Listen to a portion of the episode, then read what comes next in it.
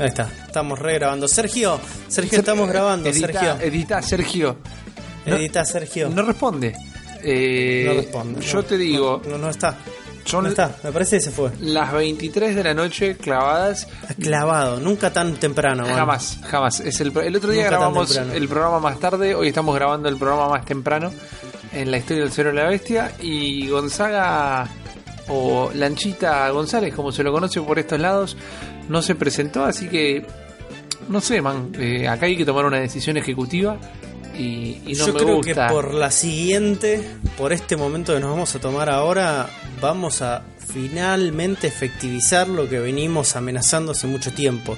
La falta de responsabilidad de esta persona no tiene ningún tipo de antecedente en la historia de la humanidad. Eh, Nunca un tipo abandonó tanto algo como Lanchita González. Para, mí, definitivamente firmemos. Firmemos Sí. acá. Firmemos porque este, este señor está definitivamente despedido. me da un poco de cosa hacerlo como en vivo, ¿no? Sobre todo porque esto no es en vivo, pero... Escúchame, Rippy, escúchame, Rippy. Si hemos aprendido algo de los últimos 25 años del periodismo, es: uno, eh, los desplantes enfrente de todo el mundo. Dos, si van a pelearse, que sea faltándose el respeto.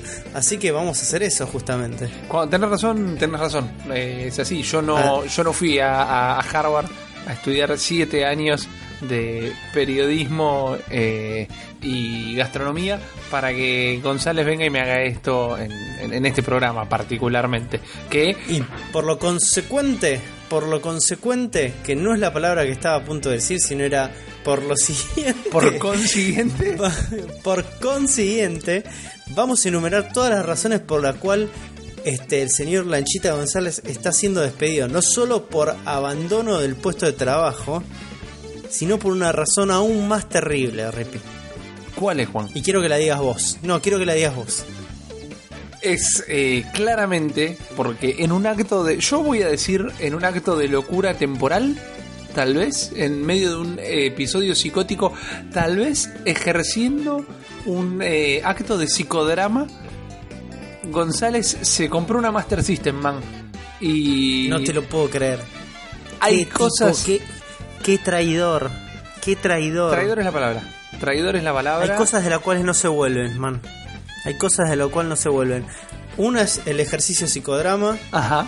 otra es de la cárcel y la tercera es de comprarse una Master System. ¿Qué te lleva a comprarte una Master System, no? ¿Qué, qué, qué te pasó en la vida que te empuja a comprarte una Master System? No solo eso, Rippy, no solo eso, sino que qué es lo que te lleva, qué es, cuál es el fanatismo que te empuja a ponerte la remera de Alex Kidd. Ah, No. ¿Entendés? Alex Kidd, ¿sabes cómo eran las boss fights de Alex Kidd? ¿Sabes cómo eran las boss fights de Alex Kidd? Con piedra, papel o tijera, man. Eso no es un videojuego, señor. Eso es una vergüenza hacia una nación. ¿sabes lo que me preocupa de Es un todo esto? insulto a una nación. Me, me preocupa dos cosas, dos cosas ¿Cuáles? particulares. ¿Cuáles son Primero, esas cosas que te preocupan? Primero tenemos múltiples evidencias fotográficas de González vistiendo remeras de Sonic. Y nosotros no hicimos nada. Y nosotros no hicimos nada. Me parece Nosotros lo permitimos. Quizás Hicimos nos- la vista gorda. Hicimos la vista gorda, quizás se nos escapó porque sabemos que Sonic es un empleado de Nintendo. Y dijimos, bueno, es, eh, está haciendo como. Se está poniendo la camiseta, es como actitud, buena actitud nintendera de, de apoyar hasta a los equipos chicos. Pero lo que más me preocupa es que este tipo, viste, es padre. Y ese es el ejemplo que le está dando a, a su prole: ir y comprarse una Master System. Es, es terrible, man. Es terrible. Yo realmente no, no lo puedo creer. Estoy anonanado. Porque no puedo decir anonadado.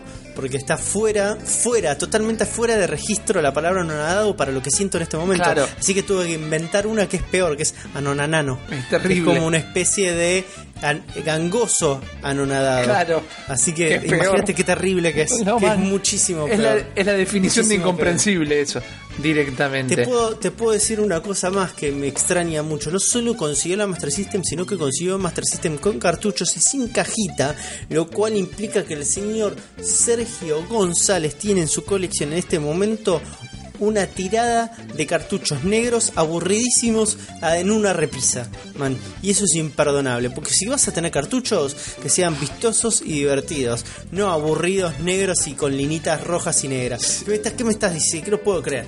No si, puedo creer. si lo vas a hacer, hacelo bien, ¿viste? Eso, ese es mi ¿Sabes único qué pasa? Es un ataque a la estética lo que está haciendo González. Es un ataque, no está atacando solamente a nosotros dos, está atacando al buen gusto. Eso es lo que está haciendo. ¿Y con qué, con qué fin, no? ¿Con, con qué fin? ¿Con, con, con hacer un speedrun lastimarnos. Sonic? ¿Eh? No, nos quiere lastimar. Horrible, quiere. Nos horrible. quiere hacer mal, nos quiere hacer un mal a nosotros dos. Lo está logrando, lo está logrando.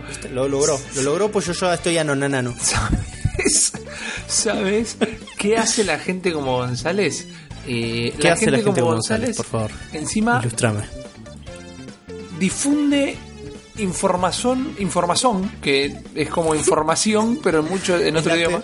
Claro, Y en otros armazones. Exactamente. Corre por otros canales armamentísticos. errónea. También eh, el ataque de dislexia más temprano de este podcast, una vez más, seguimos rompiendo récords. Exacto, Tiene hagan que haber un pro, de, un pro del cerebro de la bestia. a ver cuál Que llega a fin de año. Sí, sí, sí. Está este tipo dando información errónea. No sé si vos sabías, Juan, que estamos a tres semanas del lanzamiento de la Nintendo Switch y ya se ha calculado para el fin de la semana pasada una venta de un millón y medio de consolas. Eh, Nintendo apuntaba a 2 millones antes del fin del año fiscal, que el fin del año fiscal es el próximo abril, porque los años fiscales, viste que van de, de, de abril a abril. Eh, y Parece estiman- una canción de Fito Páez. de Viste, abril a lo abril. estaba pensando, Sí. lo estaba pensando y casi digo de abril a la VIN y era otro quilombo enteramente. Pero también se proyecta un- unas 10 millones de consolas vendidas para diciembre, que me parece un número enorme.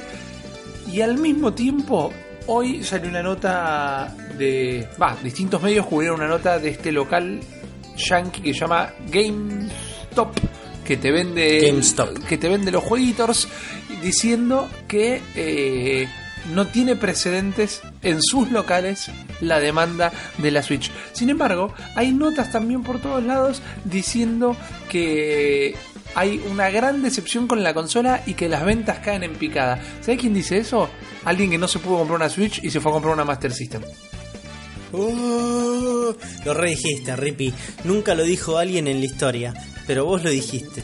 Realmente tenés toda la razón del mundo. Ahora me gustaría ver algún medio que diga eso. Me imagino que los medios son eh, ihatenintendo.com o nintendoisshit.net o I never bought a Nintendo in my life but I er, rant anyway. TV. Es como todos esos son los sitios de los cuales estás levantando información. Me imagino gente que no tiene fuentes, gente que no tiene datos comprobables, gente que no sale a la calle, gente que lo único que hace es escribir en su PC como un cobarde y no solamente enojarse con Nintendo, sino que sabes con quién también se enoja Con la nosotros, Rippy. Y pero nosotros. Con nosotros, porque nosotros somos abanderados de la magia nintendera. No conocemos razón, no conocemos igualdad, porque lo único que conocemos es alegría. Así que va- vayan a buscarla en el, en el ángulo, chicos. Ahí, vayan a llorarle a sus dioses que están ahí llorando porque, ¿sabes qué? Se ha levantado un nuevo dios y su nombre es Mariano Risa. Bienvenido. Bien, man, si- siento que acabo de ganar un mundial y prometo hacer todo lo que esté a mi alcance sos, por decepcionarlos. sos, sos como el embajador, el divulgador de la palabra Nintendera. ¿Y sabes quién está conectado a la palabra? Dios, man. Entonces eso te convierte en el dios del ADN. Soy. Gracias por, gracias por todos estos regalos. No, por favor, gracias a vos, acólito. Soy Ah, el. ahora, ahora, ahora, ¿cómo haces para bajar ¿no? de este ataque de soberbia el cual te acabo de, de prender? Déjame decir tres palabras mal pronunciadas y me caigo en Listo, ya picada. está. Exactamente. Soy el pastor Jiménez de Nintendo. Es en este momento. Qué bárbaro. Disculpen. Excelente analogía Gracias. y comparación. Gracias, disculpen a todos los que no tienen la menor idea de quién es el Pastor Jiménez, porque Juan, esto es el cerebro de la bestia, nuestro estimadísimo podcast designado y enteramente dedicado a la admiración y al totalitarismo nintendero en todo el mundo que cada vez tiene más adeptos, cada vez tiene más gente que pone manitas para arriba, cada vez hay más gente que deja sus comentarios. Tengo que decirte que un, un nuevo milestone hemos alcanzado que puede ser chiquito, pero es significativo. Hemos llegado a algunos lugares de España.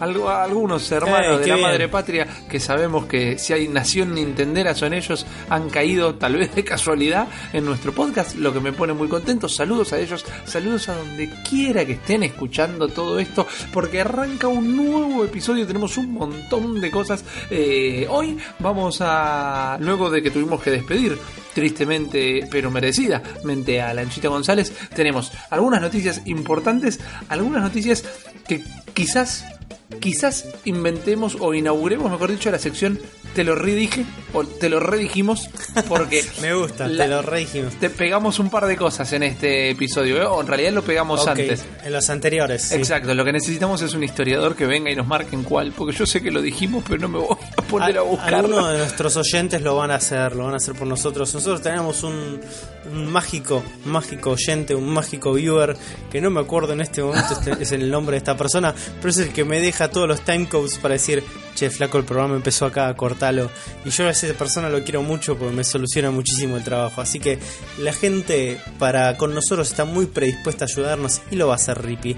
Pero permitime este espacio que, que estás, esta elipsis que acabo de hacer para disculparme con todos los oyentes porque estuve medio desaparecido el episodio pasado y quiero comentarles lo que pasó.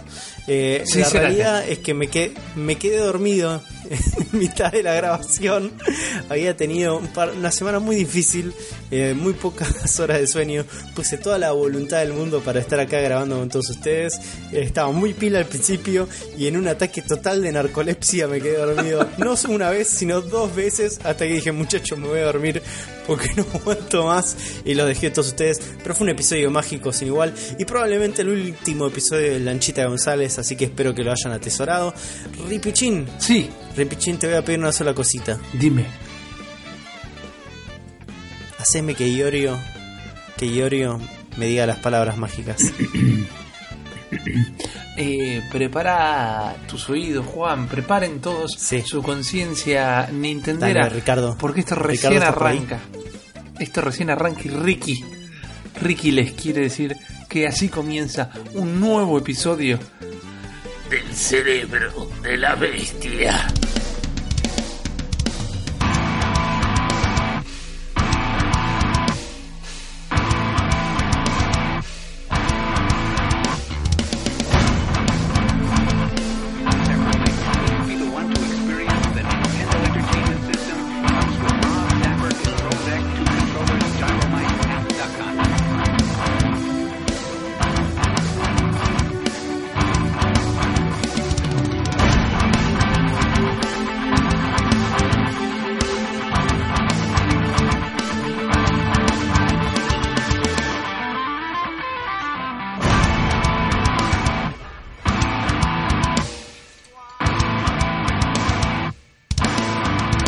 Buenas noches a todos, entonces buenos días, buenas tardes, donde estén, buenas madrugadas. Eh, no tengo manera de saber cuándo están escuchando esto. Sé que el último episodio se escuchó un montonazo durante el fin de semana, tal vez porque fue la review de la Switch, tal vez porque cada vez nos quieren más, pero explotó en views en, en un tiempo récord el último episodio, así que les agradecemos un montón. Esto es el cerebro de la bestia. Nosotros somos dos patas de la trifuerza del fundamentalismo nintendero que me acompaña aquí el señor Juan Ardone. ¿Qué haces, Juan? ¿Cómo estás? Buenas noches, Ripi. Yo re bien. Acá hoy bastante, bastante lúcido. Bien. Bastante fresco y Bien. espero poder durar toda la, la extensión de este episodio. Bueno, de última, vamos cayendo, ¿viste? Para mí esto es la competencia.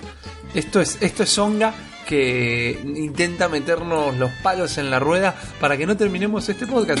Forzaron el despido de Gonzaga, te ponen píldoras eh, somníferas. ¿Vos estás diciendo Sí. que la Master System de Gonzaga fue plantada? Sí.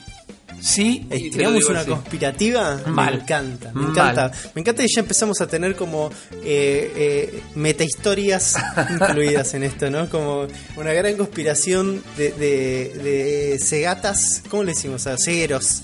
Ok, ¿Cómo- cómo me sería? gusta. Me gusta Cegatas, cegatas, cegueros. porque suena ciegos también, ciegos que no Sí. pueden ver que lo que no, lo que no tienen delante es una Nintendo. Me gustan. De cegatas que implantaron, implantaron una Master System en la vida de Lanchita González para debilitar a la Trifuerza Nintendera. Es así, es así. Me copa, me copa. Basta, Basta de hipérboles locas que están dando vueltas y vayamos a lo que nos compete. Vamos a lo que nos compete. favor. Arrancamos con algunas noticias de la semana Nintendera porque la verdad que son tal vez pocas. Hay que entender que por más que puede llegar a ser interesante, tal vez no para todo el mundo, lo que más se va a mover durante estas semanas es la consola vendió más que la semana anterior, la consola vendió menos que la semana anterior, la consola encontró un nuevo esto, la consola... Hay algunas cosas que van a ser bastante reiterativas, pero hay algunas noticias bastante copadas sobre todo porque estamos inaugurando esta sección de te lo recontra dijimos y también porque son buenas noticias para dar, como por ejemplo, Juan, algunas que vienen del lado de Capcom. Exactamente, Rippy, porque en la Game Creator Conference que se estaba dando en Japón, en este mismo instante, salió un representante de Capcom, Marasu Ishuin, a decir, bueno chicos, eh, lo que ustedes querían va a suceder. Va a haber un port de Resident Evil 7 para Nintendo Switch. Así que el chabón ya tiró una bomba enorme en Japón. Eh, lo lamento mucho, sé que tiene una historia un poco colapsada con tema de bombas, pero fue la Sí. mejor analogía que se me ocurrió en este momento. Pero bueno, tienen, un, tienen un tsunami la titulazo. noticia. alto terremoto. Mal. Pero bueno, está en proceso esta versión de Resident Evil 7 para Nintendo Switch. Eh, lo que estuvo contando nuestro amigo Marazo In y Junin, que ahora le voy a decir Marta Minujin Me a partir de este momento, eh, que el principal problema con el cual se están encontrando para el desarrollo de este juego es con la batería. Ajá. O sea, y lo- justamente, ¿no? Me imagino que es un problema que estar a- atravesando todos los desarrolladores. Eh, así que están optimizando el motor, el Resident Evil Engine, que es el que utilizaron para el Resident Evil 7, para que se pueda usar en el modo ahorro de energía la Switch. Y que también se ajuste de una manera. eh, ayúdame con la traducción de esta palabra, porque es la única que se me viene en la cabeza en este momento. Seamless, que es como que. eh, casi. Ayúdame. Pone- contextualízamela, por favor. ¿Cómo es la oración? Es como en tu de mejor manera inglés. muy rápida y sin ningún tipo de eh, interferencia las tres funcionalidades o tres modos de la consola. El modo eh, tele, el modo eh, portátil y el modo eh, portrait. ¿Cómo se llama el modo portrait en, en español? El modo portarretrato. Uno solo le- a mí me encanta. Soy un tarado, Rippy, porque hablo, pienso más en inglés que en castellano Pero- y soy de esas personas que odio en este momento. Nos pasa a todos. Anyways, diría una persona que odio. Eh, un representante de Nintendo, en medio de la conferencia de Marta Minujin de Capcom, el señor Marasu Mitsuyoshi dijo que Nintendo también está en charla con un montón de desarrolladores, está teniendo diálogos constantes con estudios para recibir distintos feedbacks del hardware de la consola. Claro, Así que. Nintendo está recibiendo... No, no, no, Nintendo. O sea, se metió Ah. el chabón de Nintendo en medio de la Perdón. charla de Capcom en la Game eh, Creator Conference y dijo, hola, estoy yo acá también. Vengo a representar a Nintendo eh, en esta charla de Capcom y vengo a decirle que nos importa mucho lo que dicen los Bueno, bien. desarrolladores, lo que dicen los estudios y estamos escuchando y tratando de mejorar nuestro hardware, mejorar, este, como habías dicho vos, Rippy, la posibilidad de cierto capacidad modular que puede llegar a tener la Switch ahora en adelante, que eh, no es más que un rumor, pero, y este tampoco dijo nada, pero lo estoy diciendo yo ahora, así que para enero de este año Capcom había dicho, eh, minga que vamos a hacer un Resident Evil Nunca. 7 para Switch, y ahora la panquequeada del año, man, una bomba, un tsunami, un estallido nuclear en Japón que nos acaban de anunciar que Resident Evil 7 va a salir para la Switch. Ripichín, Sí. lo redijiste esto. Lo, redijiste. Lo redijimos eh, hace un par de episodios, sobre todo porque comentábamos que dijeron que nunca iban a sacarlo y sin embargo todas las semanas hablaban de algo distinto, del Resident Evil y de la Switch. Eh, te pregunto a vos, por ejemplo, ¿sabes por qué quería que nos cuentes vos esto? Porque vos lo terminaste el Resident Evil. Yo soy Ay, muy me encantó. Yo soy muy cagón y no avancé mucho. Y me por más re gustó. Mirá, mirá, escuchá, te hice la re- contralanchita. Y te digo, me re gustó. Ah, esa fuera de borda me pone como loco. Te- Ponele que está la posibilidad de jugarlo en Switch, Sí. que nos están diciendo que está. ok. Por el carácter del juego, por esta cosa en primera persona, por esta cosa de eh, cómo se recorre la casa, por los cagazos que te pegas. ¿Te lo ves jugando en la cama en un modo portátil? ¿Es un juego portátil para vos? Más allá de que la Switch está intentando romper los paradigmas de que es un juego portátil y no, y todos son portátiles y no lo son a la vez. Hice, hice un sonidito, así tratando de decir yo y Sergio me va a odiar por hacer eso. Este, pero para mí se pierde mucho la atmósfera en caso de que lo esté jugando arriba del roca, todo apretujado, ¿no? A las 7 y media de la mañana. Entonces, no sé cómo va a ser la convivencia entre lo que es la ambientación del juego y la. mm, ¿Cómo se dice? ¿Cómo es esta palabra? Eh, inmersión del juego si lo llevas arriba de un bondi. Yo creo que gran parte de la experiencia se va a terminar perdiendo. Yo creo que es una experiencia para estar sentado, tranquilo, con las luces apagadas y preferiblemente con una tormenta eléctrica afuera. Igual. ¿Entendés? Sí. como para dar como para terminar de cerrar la inmersión Eh, yo creo que si estás en tu cama podrías llegar a ser zafable Eh, si Nintendo finalmente desarrolla la capacidad VR de la cual rumoreaste en los últimos episodios Ajá. es un golazo es un golazo Es verdad, es Así verdad. que de cualquier manera tener Resident Evil en la Switch eh, es un lindo juego en una linda plataforma así que vamos a ver qué esperar también no probablemente nos encontramos con una- un port distinto Es al verdad. juego original ¿eh? Es verdad. no no solo por un tema de capacidades, sino un tema de esta nueva política, eh, va nueva, la política de toda la vida de Nintendo que ahora estamos viendo cómo se refuerza cada vez más de eh, generar y desarrollar juegos a partir de las funcionalidades que ofrece la consola. Así que yo me imaginaré que hay un gimmick ahí dando Ojalá. vueltas con los control con los controles de movimiento o con el sensor o con los el Rumble HD que va a dar un valor agregado al juego de todo lo que me imagino que también se va a restar a nivel técnico. Así que estemos expectantes porque me parece que estamos a punto de ver un Resident Evil 7 distinto. Ojalá, ojalá, porque pienso que más allá de cómo pueda llegar a ser la experiencia, lo que también puede llegar a significar para mí de manera importante son dos cosas particularmente. Uno, eh, que quizás la manera o el ejercicio de adaptar un juego tan grande, por decirlo de alguna manera, o con una arquitectura pensada para consolas con- de un calibre mucho mayor, como también puede ser la PC, significa que si pueden hacerlo, lo pueden hacer con otros juegos también. Lo que a su vez va a poder significar que va a poder ver más juegos third party. Es decir, eh, que otras empresas van a poder adaptar, escalar, portear o como quieran decirlo, juegos a la Switch, lo que va a volver a meter a Nintendo en el juego de, de- de- en la guerra de las consolas, por decirlo de alguna manera. Igual, Juan, para mí, que lo estamos hablando, lo vamos a volver a hablar, yo los vuelvo locos a vos y a Lanchita antes de que lo despidiéramos, eh, hablando del Zelda, porque me está enfermando. Hoy me pasé la tarde atrapando grillos y fue la mejor cacería de grillos de mi vida. ¿Te puedo meter en un aprieto? Meteme en Te dos en aprietos. aprieto en este momento. Poneme un Te corset. Poneme un corset de aprietos. Y, y una manzana en la boca. Dale. Y te meto en dos aprietos. Eh, ¿Para cuándo podemos estimar tu review de Breath of the Wild? Ah, pero pensé que me ibas a meter un aprieto puesta. Yo te lo puedo responder tranquilamente esto. ¿Vos querés una review del Breath of the Wild? Yo creo que Yo para el, una review de Breath of the Wild. Bueno, para el 2024, más o menos, julio. Anoten la fecha, junio, muchachos. Ponele.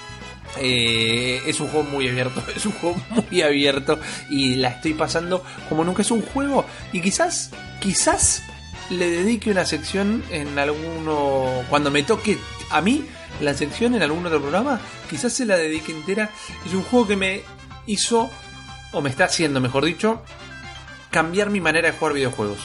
Porque yo soy primero un tipo muy ansioso en la vida en general y un tipo... No, Sí. por favor.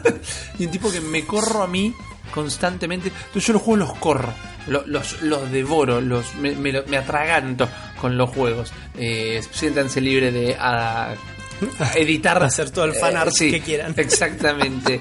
Y esto dije, ah bueno, me voy a pasar la tarde entera eh, cazando grillos. Dale. Buena onda. Y así, medio como con todo. Y es un juego que no es porque yo me tomé una nueva actitud frente a la vida, sino porque el juego te habilita todo eso. Pero ya lo charlaremos en su momento. ¿Querés una respuesta un poco más sincera? Y dame un par de meses. Dame un par de meses. Por ejemplo, Te doy, te doy todo lo que vos necesites. el, el Phantom Pain, que es un juego que más o menos en escala eh, me sirve como para compararlo, me tomó un mes. Teniendo muchísimo más tiempo para jugarlo. Así que dame un par de meses. Y además, también para esa altura, con suerte ya lo vas a haber jugado vos y Lanchita también. eh, que no, no sabemos si va a estar con nosotros o no. Y vamos a poder hacer quizás un programa entero contraponiendo todas nuestras impresiones. A menos que. Y si vos, si vos te tomás ese mes, me das un poco de tiempo a mí para adquirir mi propia Nintendo Switch y poder jugarlo también. Ya lo vamos a charlar. Ya te, te prometo a vos y a la gente el episodio super fantabulastástico de Breath of the Wild del cerebro de la bestia. Ahora, yo te voy a poner una situación, Juan. Contame. Ce- Cerrá los ojos y visualizalo. Y ponete. Los en- tengo cerrados desde que arrancamos. Por eso te dormiste el otro día. ok. Vos sos Juan Nardone. No, vamos a ponerte. Yo s- Estás en otro lugar del mundo. Vos sos John, Ok. John Nardone. Vos sos John Nardone. eh, vivís en eh, Sussex, en Inglaterra, ¿no? Entonces, Sí. eh, sos un diseñador gráfico, haces 3D, eh, haces CGI, por decirlo de alguna manera, y estás buscando laburo y te encontrás con un aviso justamente, con una solicitada que es del estudio Game Freak que está, A la bus- pelea parata. que está buscando, y cito al anuncio, te damos la chance de trabajar en el desarrollo de un RPG globalmente popular para el diseño de personajes, monstruos e ítems. Vos, Ok. John Nardone, lees Sí. esto, este artículo de Game Freak que está hablando también que esto sería eh, para dedicárselo a la Switch, a la Nintendo Switch. Sí. ¿De qué corno te estoy hablando? De, de Witcher 35. Exactamente, de Witcher 35, de Trip to Lanús. No, esto, Exactamente. A ver, ¿qué- No, papá, Pokémon. Obviamente que estás hablando de Pokémon. esto es así, es como que yo nunca entendí, entiendo que debe ser algo de todo el tema de filtraciones que es tan peligroso, como el salame que estaba trabajando en el nuevo Tomb Raider en el subte y todo el mundo le sacó fotos. Eh, hay algo de que es una novedad en lo que puede estar trabajando un estudio, pero que no se puede decir. Game Freak tiene dos juegos. Pokémon y el del elefante este que está bastante divertido, que es el único juego de consola que tiene que se llama Trumbo, Trambo, Rambo, algo por el estilo. Pero acá... El Pulsman también. Eh, para hacer Genesis. Ok, bueno, pero no, no hablamos de esa cosa. Igual el Pullman es bastante bueno, pero estamos hablando hace mil años. Yo nos ponía en contexto ahora. Y esto directamente.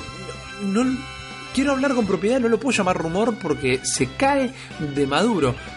Esto es un artículo que publica, esto es una solicitada que publica Game Freak, pidiendo desarrolladores 3DSG eh, y modeladores de personajes para un RPG mundialmente conocido. El único que tienen ellos es Pokémon, a menos que hayan comprado otro RPG mundialmente conocido y lo van a empezar a producir ellos, no hay vuelta que darle. Ahora, Recordemos que siempre se rumoreó, sin confirmación previa, pero siempre se rumoreó que iba a haber una suerte de Pokémon llamado Pokémon Stars, que iba a ser como la versión definitiva del Sun and Moon adaptado a la Nintendo Switch.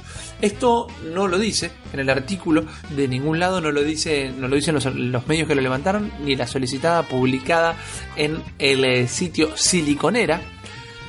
Pero no hay muchas vueltas que darle. Y acá lo que podemos empezar a hablar es de posibilidades directamente. Primero, si lo que quieren hacer para testear lo que es la máquina, quieren adaptar el Sun Moon, no te voy a decir si que lo voy a jugar, pero no me molesta que lo usen primero como para tantear el terreno y para ver qué le pueden agregar a la consola. Pero lo que yo, lo que yo estoy soñando en este momento es que me hagas, como lo hablamos en el último episodio, un Pokémon con las posibilidades que tiene, por ejemplo, el Zelda Breath of the Wild. Con ese mundo abierto, con esa posibilidad de hacer un montón de cosas. El Breath of the Wild inclusive tiene un modo, abro comillas, Pokémon Snap, cierro comillas. Es como, puedes hacer el juego definitivo de Pokémon acá. Directamente puedes hacer el Pokémon que siempre todo el mundo quiso que existiera. Ahora, Nintendo siempre prometió, de la misma manera que Capcom prometió que no iban a hacer el Resident Evil 7, que nunca iba a haber un Pokémon de consola. Pero la Switch es, es, es- es la otra consola, es, es la rompe paradigmas, es, es una consola, es una portátil, no es ninguna, es las dos, es otra cosa. Y yo creo que si ya el Zelda es un vende consolas, vos me haces un Pokémon que sea del Sun and Moon para arriba y tenés, te- te- tenés una fórmula que no, no, no tiene manera de perder. Yo me imagino dos cosas, Rippy. Compartime. Dos cosas. Eh, me imagino la posibilidad de sumar un attachment a tu Nintendo Switch que funcione como cámara y van a meter todo el aprendizaje de Pokémon Go en el próximo título de Pokémon. Me muero muerto. Me muero muerto. Así. No te directamente. Eh, Porque se va a terminar convirtiendo en el Pokédex tu Nintendo Switch, Oh. la cual vas a poder llevar a todos lados. La camarita va a venir con la capacidad de ponerle un chip de, con 4G, así puedes salir a buscar Pokémones, vas a poder seguir a buscar duelos, los duelos los vas a poder ver en, en realidad aumentada y toda esa locura, todo el aprendizaje que hubo con Pokémon Go. Pokémon Go fue un prototipo para el próximo Pokémon que va a salir en Switch. Te lo redije. Para que me lo anoten en lo redijeron. Tenemos O, que- ¿Cómo se llama? O te lo redijimos. te lo redijimos. Hay, que, pa- hay que- Para cuando terminemos este programa quiero que grabemos una cortinita que sea como Te lo redijimos para que cada vez que digamos te lo redijimos salte el sample. Sí, Yo creo exactamente. estamos ante la posibilidad de un juego que rompa todo. Yo quiero creer, quizás soy un iluso, ¿no? Pero yo quiero creer que No, jamás. Usted No. jamás. Usted jamás, señor. Yo creo que van a hacer algo distinto. O sea, nadie esperaba. Y esto puede ser la, la ilusión de un tipo que está recaliente con el juguete nuevo. Yo lo reconozco. Entonces entiendan que estoy hablando desde las ganas y no desde. De la calentura. Exactamente. La- lo visceral, la erección y las endorfinas. Exactamente. Nadie esperaba un Zelda como el que tuvimos.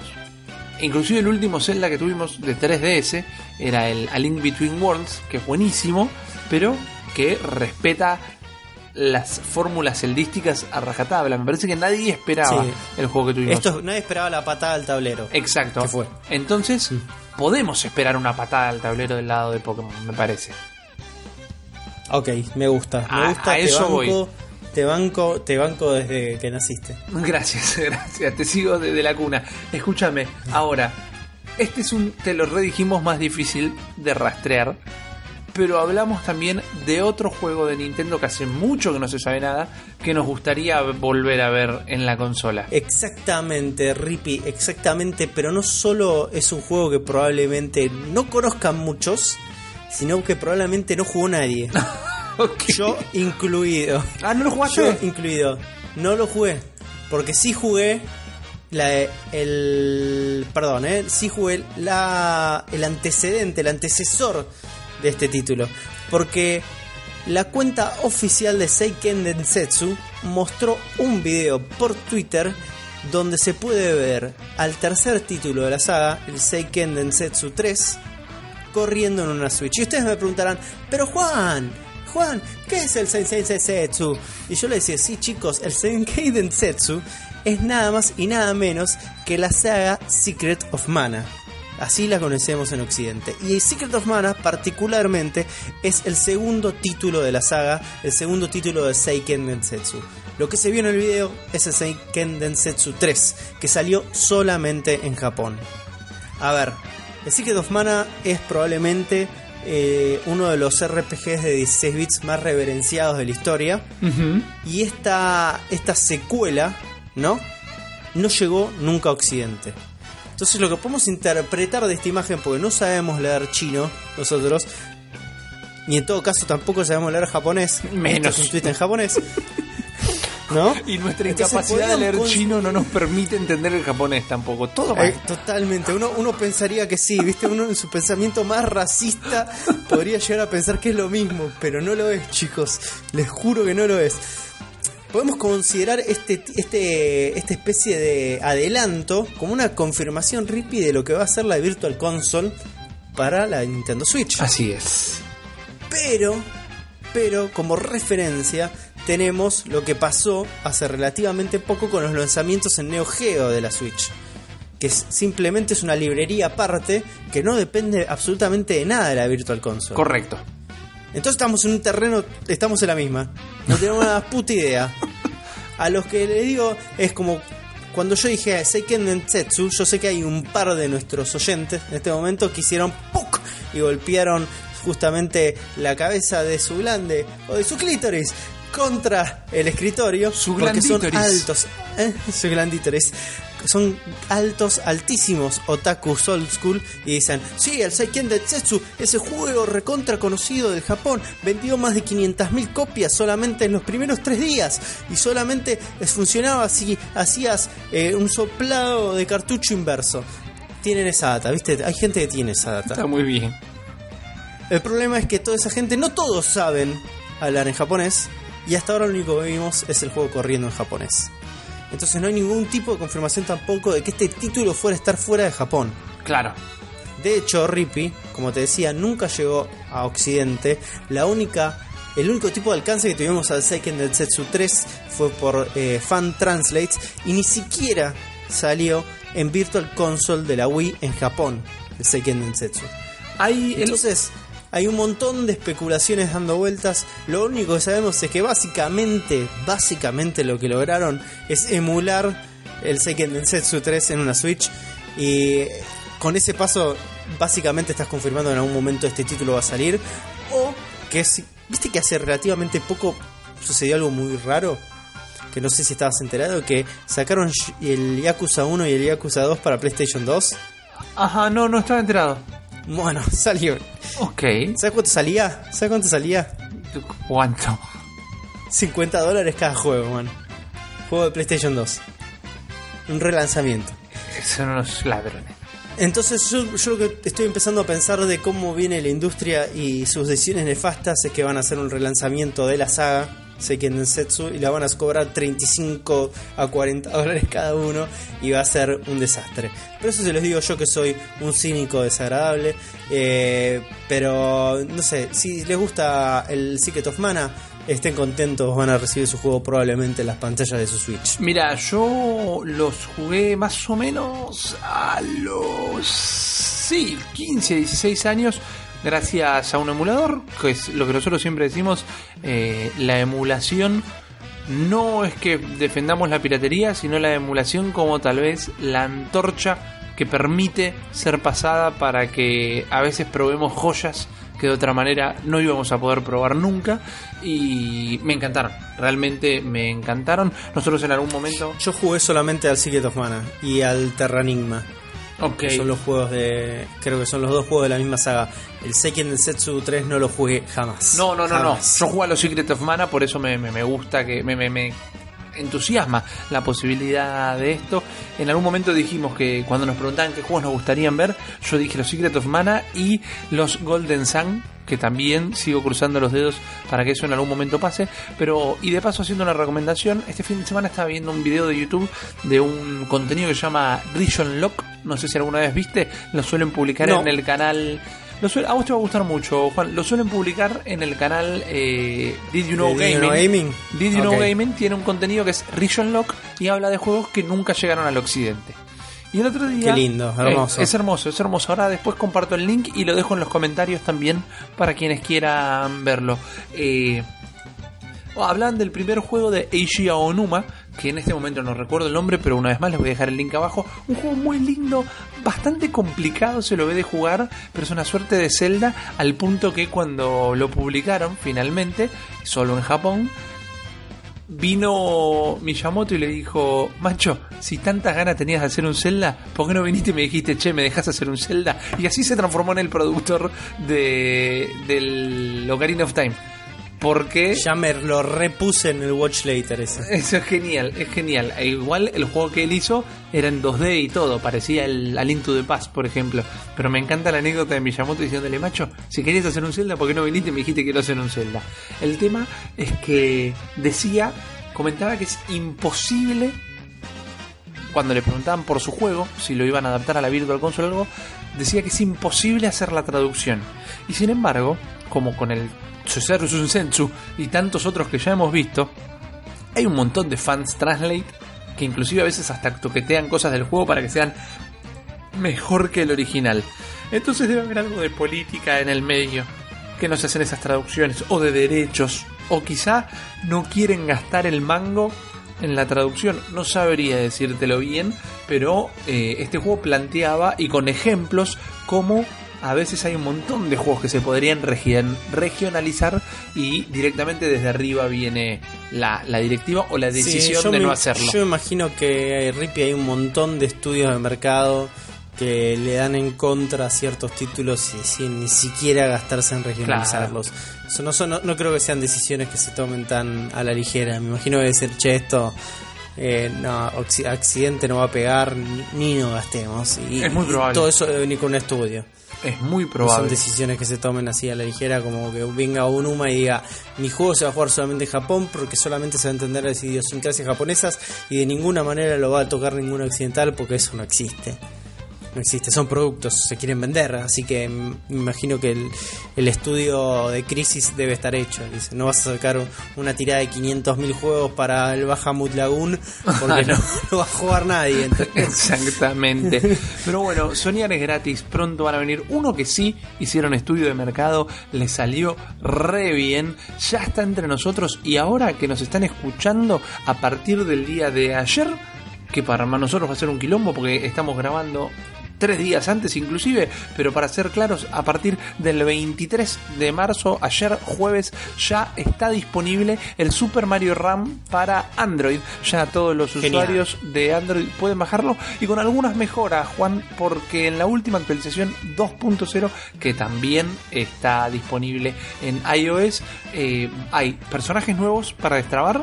Hay algunas opciones de customización, por ejemplo, poder cambiarle los colores a los Yoshi y una cosa bastante importante que es que mientras que en la versión anterior solo había de manera gratuita el mundo 1, 2, eh, 1, 1, 1, 2 y 1, 3, ahora ya va a estar de manera gratuita el mundo 1, 2, 1, 2, 1, 3 y 1, 4, que es el primer castillo de Bowser, para que lo puedan probar. Para quienes jamás jugaron el título, cada mundo, cada nivel, cada pantalla, tiene como tres variantes porque más allá de terminar el nivel corriendo y agarrar moneditas, hay monedas de colores que primero agarras todas las violetas y ahí se te habilitan todas las negras y después las negras se habilitan otras de otro color oscuro y se modifica el nivel cada vez que las agarras. Y son un quilombo de agarrarlas. Así que básicamente tenés eh, 16 variantes gratuitas para poder jugarlo y decidir finalmente si el juego te gusta o no, porque el valor pago del juego completo sigue siendo 10 dólares también en la Ah, versión ok, de Android. Justamente la pregunta que te iba a hacer. ¿Cuánto iba a salir en la versión de Android? Sigue costando Vos que ya 10 lo estuviste probando. Sí, Vos que lo estuviste probando. Eh, yo soy usuario de Android. ¿Me lo recomendás? Mira, yo te lo recomiendo. Yo te lo recomiendo por mi experiencia, que ahora voy a expandir muy brevemente. Y te lo recomiendo también, tal vez por lo que sé que te puede llegar a gustar el juego. Es un juego de celular, es un juego que está muy pensado para jugar con una sola mano, es un juego de inodoro, es un juego de viaje en, en colectivo. Tiene muy amplio valor de rejugabilidad, muy amplio. Y yo me enganché muchísimo jugando en el multiplayer. El multiplayer son carreritas contra un fantasma de gente random o de amigos que tenés. Por ejemplo, yo juego, le corro bastante seguido a, a nuestro amigo Ulises for the Win, que es un, un oyente también y le mandamos un abrazo. Pero es algo con lo que me enganché. Una vez que lo terminaste el juego, más allá de la opción de rejugabilidad por el tema de todas las moneditas, no hay mucha más variante. Ahora, no terminé de agarrar todas las monedas. Es realmente complicado. Complicado a nivel Mario. Lo mejor que puedo decir por el juego es que, imagínate un Mario de consola, la, la filosofía y la dedicación que se le pone al desarrollo de un Mario de consola tiene la misma atención y eh, atención, que creo que es lo mismo que dije recién, así que les pido mil disculpas, tiene el mismo, la No misma concentración, ¿no? Y el mismo, la misma atención a los detalles para un juego La de celular. profundidad. Exacto, trasladada. O como decimos, siempre Nintendo se preocupa de que sus juegos estén adaptados al medio donde están corriendo. Entonces esto es un juego de Nintendo pensado para aprovechar las bondades de un celular. La verdad que es uno de los mejores juegos de celulares que he jugado. Por el otro lado, para que no parezca que estoy revoleando manteca al techo, no soy de jugar tantos juegos de celular yo, e inclusive tengo la mala costumbre, o tal vez es culpa de los juegos y no tanto mía, de que los juegos recontra recaliente dos semanas y después no los toco nunca más. Entonces yo ahí, que lo compré en el iOS de mi señora, son 10 dólares que pagué por dos semanas más que nada. Y después fui jugando cada vez gradualmente menos y lo terminé colgando. Y colgar 10 dólares en nuestra economía quizás es un poquito mucho. Pero si ustedes son de jugar en celular, el juego tiene contenido para rato. Realmente. Y más con estas actualizaciones que encima suman contenido. Entonces, si son de jugar en el celular, los recomiendo. Si quieren ver la novedad, con esas 16 pantallas gratis que van a tener, tienen para probarlo hasta el cansancio. Alcance sobra. Sí, sí, sí, realmente. El juego es muy bueno, pero 10 dólares es mucha guita. Además estamos hablando de guita que te sirve, por ejemplo, para comprar... Con 9 dólares te compras el último Shovel Knight en la Switch. Y en todas las consolas que Ah, está. Entonces, digamos... Que compres el Shovel Knight antes. Exactamente, exactamente, pero no porque el otro juego sea malo. Ahora, Juan, habiendo dicho todo esto, la gente pregunta justamente, ¿me lo compro el Mario Run? La gente pregunta, ¿me compro la Switch? La gente pregunta, ¿es verdad que Sergio es un traidor que atenta contra la Trifuerza? ¿Es verdad que es... Eh, Ganondorf Sergio es el nuevo apodo de, de Lanchita y la bestia responde, Juan. La gente pregunta y la bestia responde, que es lo que vamos a arrancar a hacer en este momento con toda tu colaboración, si me lo permitís, porque necesito que estés codo a codo conmigo. Y vamos a arrancar. Estoy, estoy. Grande, grande, crack, grande. Vamos a arrancar agradeciendo rápidamente a todos los que no preguntaron, pero saludaron, que dicen que la radio está re buena, que mandan saludos a, a su madre que los está escuchando. Lo queremos mucho. Gracias a todos por los comentarios que dejan en el video, por los tweets que hacen. Les pido encarecidamente que cuando hacen estas preguntitas aprovechen el hashtag La Bestia Responde, así es más fácil unificarlas. Y también les recuerdo que cuando ponen el dedito para abajo en el video, pónganos en los comentarios qué es lo que no les está gustando para que veamos si siempre se puede hacer un poquito mejor esto. Y algo que hace bien es la gente que nos escucha de otros lugares del mundo, Juan, porque por ejemplo, Jonathan Zap Cadenas en arroba ZJ Cadenas no tiene que preguntar nada, no tiene nada para preguntar, mejor dicho, pero nos comparte 50 fondos de pantalla para amantes de Nintendo que los estuve pispeando y están buenísimos, son gratuitos, así que también dejo el link. ¿Los hizo él? No, no, no, no, es un sitio que los recolectó, pero están todos buenísimos. Ah, ok. Eh, nos escucha desde Venezuela, no sé si lo dije, y nos comparte esto. Mientras estábamos charlando recién, yo ya cambié el fondo de pantalla del celu, porque son para la compu y para el celular, así que también lo voy Genial. a compartir, porque están muy lindos. Pero acá tengo una pregunta, Juan, por ejemplo, A y ver, te, contame. te abro el juego. Juan, usando la Switch en modo tele, dura bastante la batería de los Joy-Cons. Y vamos a decir, Rippy, ¿cómo carajo querés que te responda esto si no lo Si he no probado? tengo una- Claro. Bueno, no lo manejé tan bien el, el- el- el momento. Pero básicamente yo tengo la no respuesta a esto. Pero para mí es válida Ok. igual. No llegué aún al punto de que se me quede sin batería la consola. Esto, por un lado, no me permite responder en profundidad si la batería dura o no dura, o si los Joy-Cons duran o no duran. Pero por otro lado, sí creo que es válida la referencia de que generalmente no vas a tener el tiempo. La, la batería dura lo suficiente como para que no tengas el tiempo de que se te acaben las manos. Quizás si estás en un viaje en auto, en un viaje en micro, si estás en el modo portátil y estás jugando de corrido, sí. Pero por ejemplo yo, cuando la estoy jugando en, en modo portátil, la estoy jugando, se están gastando los Joy-Con. Recordemos inclusive que los Joy, la consola, la tablet, no carga los Joy-Cons, sino que los Joy-Cons le dan energía a la tablet, por lo que los Joy-Cons serían lo que más rápido se tendría que gastar. Pero cuando yo la apoyo la consola porque tengo que ir al baño, dejar de jugar, ir a cocinar, ir a hacer cualquier cosa, la pongo en el dock y le doqueo los controles también. Entonces, como que hay una situación y un periodo de recarga constante también. Entonces, creo que no le hice el stress test de dejar que se gaste, pero porque tampoco tuve la oportunidad de dejar que se gaste, lo que habla de que la relación de cantidad de energía y ahorro de energía de la consola es bastante potable. Bueno, buenísimo, entonces. Y hasta ahora, del uso que vos tuviste solamente de Joy-Cons, ¿es extensivo? Así en modo en modo TV Sí. o jugaste más en modo tipo eh, portable. La primera semana me encapriché mucho con la portable, porque me gustaba tener la consola en la mano. Pero mientras más profundicé en el Zelda, más me gusta jugarlo también en la tele bien en grande.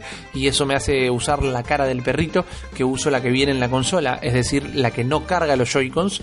Y, y, le metí átomos, le, le- di bastante candela y nunca llegué al periodo de que se me descarguen.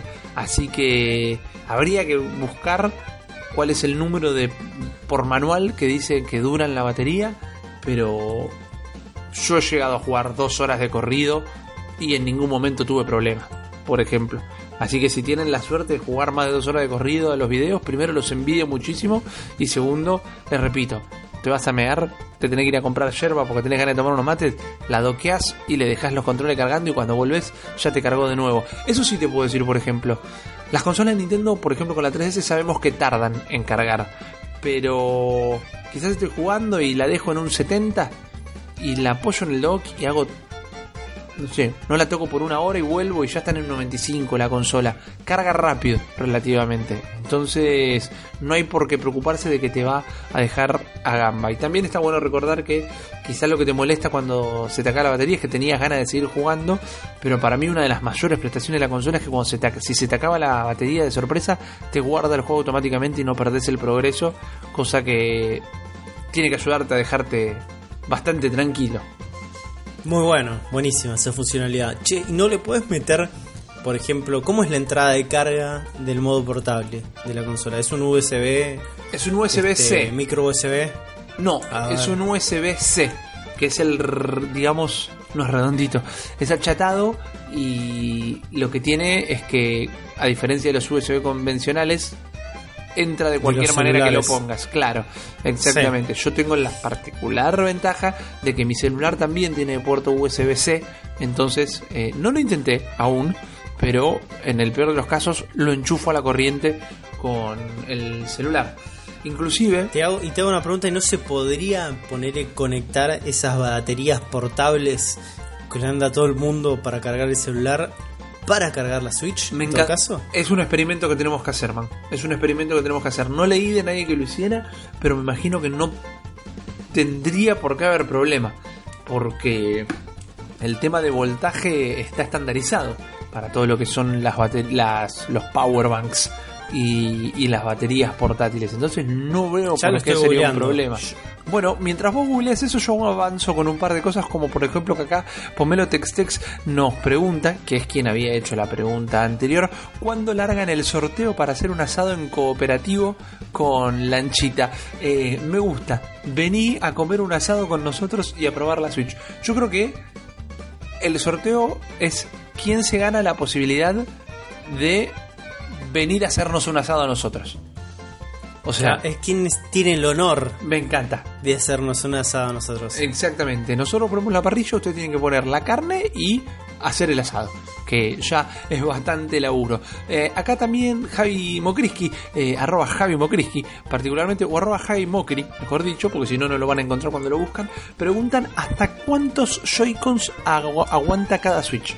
¿Cuántos Joy-Cons podés sincronizar en una sola Switch? Y esto lo tuve que buscar porque todavía no tuve la posibilidad de encontrarme con alguien que la tenga y poder probar las funcionalidades cooperativas. Muero de ganas de hacerlo, pero para darte una respuesta correcta lo estuve buscando y directamente en la página de Nintendo, nintendo.com barra Switch, encontré que vos le podés poner a cada Switch hasta hasta 8 Joy-Cons o cuatro caras del perrito, por decirlo de alguna manera. Para que se entienda más fácil, se puede jugar un juego cooperativo, por decir Mario Kart, en pantalla dividida hasta 4.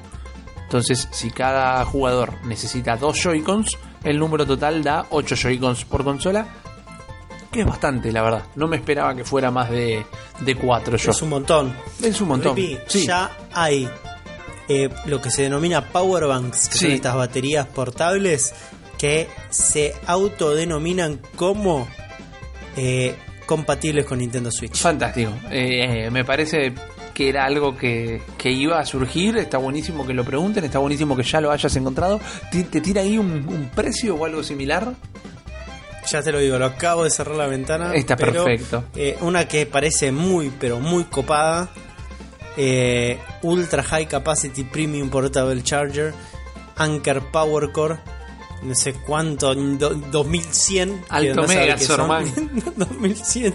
No sé cuánto está Saladix. Está 54 dólares. Ah, está bien. Está todavía. Está, Sala- está Saladix, pero ponele que me imagino que lo mandás a, no sé, al tomacorriente de tu casa y te funciona el heladera, el lavarropas, todo al mismo tiempo, más o menos, con No, este más- bicho. además pensá que la SD que le podés poner 150, 160 gigas a la Switch eh, cuesta un poquito más que eso.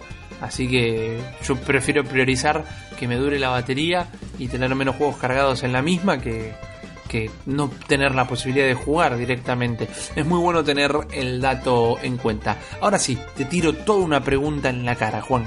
A ver, tirame, Juan. Madeis, arroba Juan Madeis, pregunta: ¿Creen que en un intento desesperado las marcas intentarán hacer su Switch? Lo que yo interpreto como si, si creemos que la competencia va a hacer sus modulares portátiles hogareños.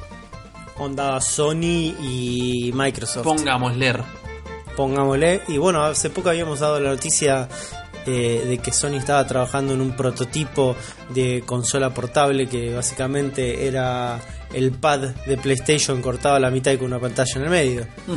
Así que sí, yo me imagino que sí, que ya la desesperación la tienen y están rasgándose las vestiduras y arrancándose los pelos para ver cómo pueden hacer para combatir semejante genialidad de la, el hardware y la tecnología y de la revolución tecnológica. Así lo dije. No, me imagino que sí, me imagino que sí que ya deben estar trabajando en algo como respuesta al Nintendo Switch. Yo te soy 100% sincero. Me- no, no lo veo pasando. Pero sí me imagino que están buscando una alternativa. Yo no lo veo pasando más que nada porque ya quisieron imitarla con, con por ejemplo, con PlayStation Move, para poner un ejemplo en particular. Y fracasó rotundamente. Entonces no los veo eh, metiéndose la misma. Me imagino diciéndoles, hagamos la nuestra que ya nos sale bien. Pero también creo que vamos a estar completamente seguros de estos dentro de un año, ponele. Cuando ¿Un veamos. año le pones? Claro, cuando ya tengamos un, un gran perfil de cómo laburó la Switch, de cuánto vendió, de cuánta la gente la adoptó, porque si de repente para fin de año hay 50 millones de Switch vendidas, ah, tenemos un parámetro de que sí es el camino por el cual ir, por el cual ir directamente. Si se queda en vendieron 12 con- millones como como la Wii U, no creo que nadie se caliente directamente. Pero es verdad que ya hay prototipos, por ende eh, hay como mínimo un Ah, prototipos mismos como las Una patente. para patentar. Sí, exactamente. Eh, Adrián Adri Molina pregunta algo un poco fuera de contexto de Nintendo, pero para mí una buena pregunta, Juan. ¿El crítico de juegos debe ser objetivo en la crítica o está bien que influyan sus gustos personales? Qué buena pregunta, amigo, porque no existe la objetividad absoluta en ninguna persona sobre la faz de la Tierra. Totalmente de acuerdo. Entonces, el crítico lo que hace es tratar de apelar a cierta objetividad, eh, dar contexto de dónde viene lo que va a ser su perspectiva, su mirada al momento de la crítica y a partir de ahí hacer el juicio de valor. Entonces, eh, por eso es tan importante el contexto en absolutamente todo. La pregunta me imagino que viene es como, ¿puede ser un fan un crítico? Y mi, respuesta es, no sé, man. No sé. Es, es una pregunta tan, pero tan amplia y que eh, hay tanta gente también arrancándose los pelos para eh, responderla que ya ni vale la pena responderla. Eh, Tenés que sí. leer el material de esa persona, encontrar cuál es el valor de ese material, de lo que dice, de cómo lo dice, si te interesa, si no te interesa, si es relevante, si dice barrabasadas, si dice certezas, si es, eh, es atractivo el momento, cómo lo dice, qué lo dice. Y todo eso forma parte de lo que va a terminar siendo si a vos te interesa o no te interesa ser crítico. Ahora pasa que yo estoy de acuerdo con mucha gente, muchos eh, como generadores de opinión, que mucha gente está en desacuerdo. Gente con la que cual a mí me gusta su elocuencia y la manera que frasea, y gente que odia a esas mismas personas. Entonces, eh, no hay, no hay como un- el, crítico perfecto. Porque en todo caso, el crítico perfecto es el que te dice: eh, Esta consola es negra y corre videojuegos de tales capacidades. Y vos no querés leer eso. Para eso mandá a leer una ficha técnica. Vos querés leer un juicio de valor. Entonces, me parece que. Claro.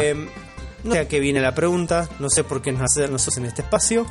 Eh, más que nada, nosotros cuando planteamos este espacio, particularmente lo planteamos siempre de un lugar de honestidad, que es decir, nosotros somos Nintenders y a pesar de hecho hemos recor- recorrido un montón de, de falencias de lo que es Nintendo, sus políticas, sus decisiones, eh, y al mismo tiempo nos hemos vanagloriado en todas sus decisiones correctas. Entonces sí somos fanáticos, sí estamos haciendo juicio de valor. ¿Significa eso? Absolutamente nada. Así que tómalo o déjalo, amigo. ¿Te gusta? Así no te es. gusta. Se resume en eso. Ok, es una buena manera de resumirlo. Sí, sí, totalmente. Yo creo que siguiendo tus palabras, con miedo de repetir tal vez algo, eh, pero parafraseándolo, yo considero que casi es imposible leer solo una review, ¿no? Como que si lees una pieza, la review del Breath of the Wild, ponele por Josecito Ramírez. Para poder llegar al fondo de esa review, como dijo Juan, tenés que leer un montón de Josecito Ramírez antes para entender de dónde viene y a dónde va y en dónde suele concentrarse. Eh, tenés que ver cuál es el contexto de dónde sale el juego, cuándo sale el juego, cuánto sale el juego, qué juegos salieron al mismo tiempo, cuáles son los juegos anteriores de, de la misma saga. Es como el contexto es todo, porque un, un juego, la comparación, no solo analizar un juego, comparar cualquier cosa, comparar tus dos gustos de lado favoritos, se basa en un montón de contexto. Entonces, eh, por ejemplo, por eso tampoco nosotros solemos creer en los puntajes numéricos del 1 al 10, por más que yo entiendo que no es solo un juicio de valor, sino más que nada es un, un lenguaje estandarizado donde nos terminamos de entender todo. Vos sabés que si algo tiene un 9 sobre 10, entendés que están diciendo que es casi perfecto. Pero por eso, ¿qué opinamos nosotros? Lo que recontra acabamos de decir. ¿Qué opinas vos, estimado Adrián? Contanos también en los comentarios y contanos, si querés, cómo solés hacer tus juicios de valores. Porque hay algo que yo a mí me gusta siempre poner en todas mis reviews, es que la opinión que terminan de leer es un análisis mío condimentado con una opinión mía y que la decisión final siempre va a estar en la experiencia de cada persona que lo juegue, porque es muy probable que nunca dos experiencias sean iguales, como dos copos de nieves hermosos en la inmensidad del universo. Juan, Rippy. Amadeo Méndez quiere saber cuál es tu pieza de merchandising de Nintendo favorita. Ah, tipo una remera o algo, Que yo, agrega, que yo para tengo aclarar. o que no tenga. El que el tengo- tuyo, por tengo- ejemplo. No, el no, que tengo en mi pieza, poder. sí. Eh, mi Sí. pieza favorita de merchandising. Tengo, Merchandising, no una eh, consola. Eh, como se llama un belt bucker en español. eh, Una hebilla de cinturón. una hebilla de cinturón. Muchas gracias. Una hebilla de cinturón de control de la NES. Ese es mi objeto de merchandising favorito de Nintendo que poseo. Es muy bonito. Es real. Pesa realmente. una tonelada. Es inusable. Eh, qué pregunta difícil realmente, porque hay un montón de pelotudeces hermosas de Nintendo. Yo tengo una remera de Kirby que quiero mucho, pero me voy a. Me la voy a recontra jugar. eh, con miedo de ofender a mis otros merchandisings de Nintendo.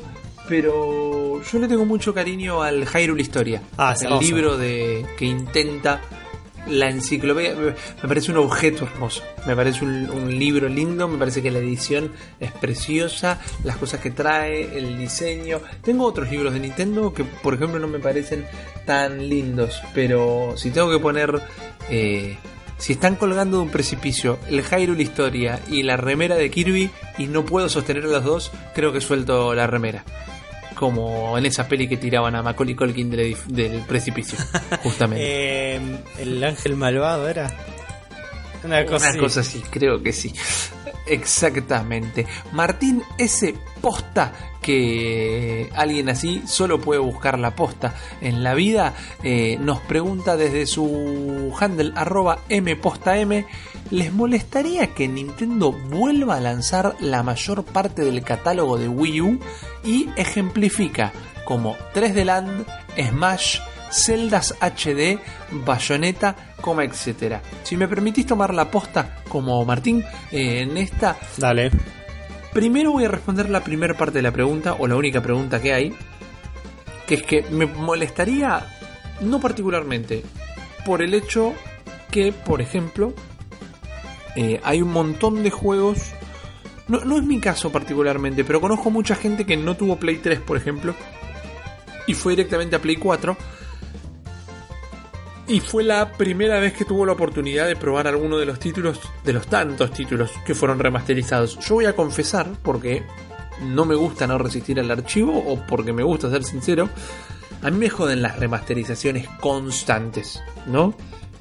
Para mí uno de los peores pecados de Sony, por más que en este año ya lanzó un montón de exclusivos, es que del 2013 al 2016 sacó puras remasterizaciones.